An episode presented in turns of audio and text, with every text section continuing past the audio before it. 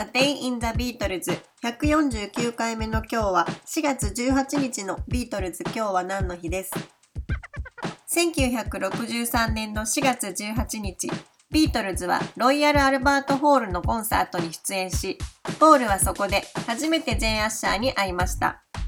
ポールとジェーンの出会いについては4月5日の回で話したので今日はその翌年の4月18日に放送されたビートルズが出演したテレビ番組について話したいと思います。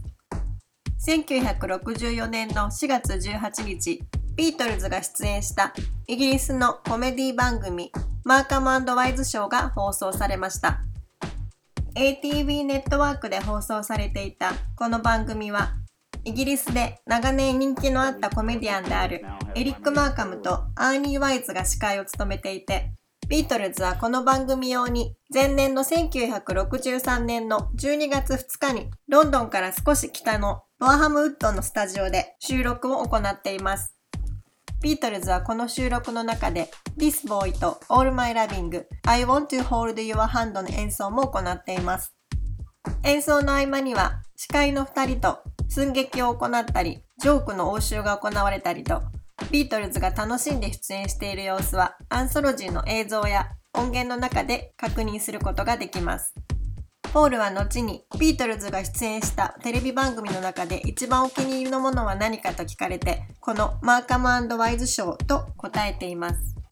この時、二十歳ぐらいのジョージも臆することなく司会者に突っ込み、ジョンは真顔できつめのジョークを発し、リンゴは何度も司会者からいじられ、そしてポールは愛嬌たっぷりに演奏をし、4人ともきっちりと前髪が揃っていて、本当に楽しそうにしている姿を見るとなんとなくホッとします。ビートルズはこの頃急激に人気が上昇し、とてもナーバスになっていたとメンバーは語っています。周囲の人間の態度が一変し、自分たちの置かれている環境が一気に変わってしまったため、不安になることも多かったけれど、そこはメンバー同士で励まし合って乗り切ったとも語っています。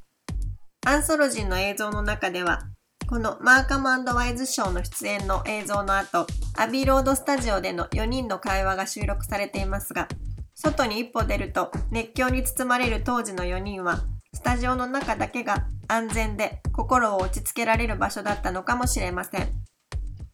A Day in the Beatles 149回目おしまいです。